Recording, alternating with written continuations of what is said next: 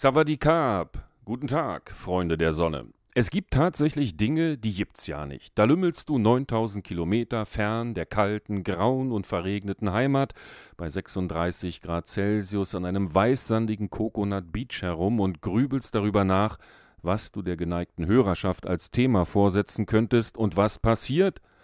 Das hiesige Central Investigation Bureau gibt bekannt, plumpe Schwindler hätten sich als Trainer des Bundesliga-Spitzenreiters ausgegeben und über einen gefälschten Account bei Instagram versucht, Anhänger des FC Liverpool abzuzocken.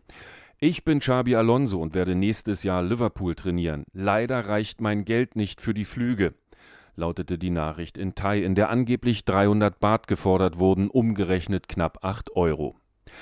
Und während ich im gemieteten SUV noch denke, für wie doof halten diese Knallchargen die Fans der Reds, wo doch auch in Thailand bekannt sein dürfte, dass Übungsleiter der Bundesliga nicht am Hungertuch nagen, brettert im Rückspiegel Polizei mit Blaulicht und lautem Wio, Wio, Wio über den sechsspurigen Dorfhighway heran, und mir vergeht im Land des Lächelns selbiges.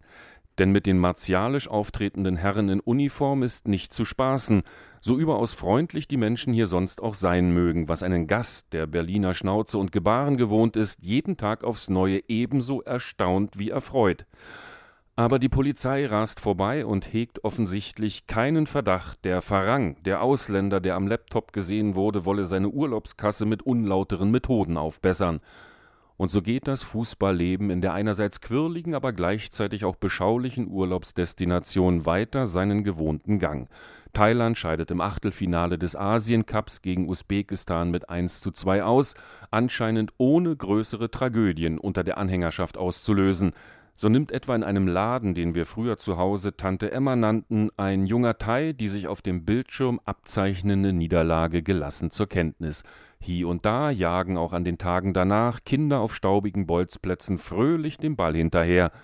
Gegen Abend allerdings, da locken lärmende Lautsprecherwagen zum Thai-Boxen in die örtliche Kampfarena, in der kein Firlefanz für ahnungslose Touris veranstaltet, sondern mit Ernsthaftigkeit dem Nationalsport gehuldigt wird.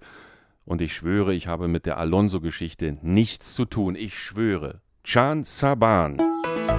RBB 24 Inforadio vom Rundfunk Berlin-Brandenburg.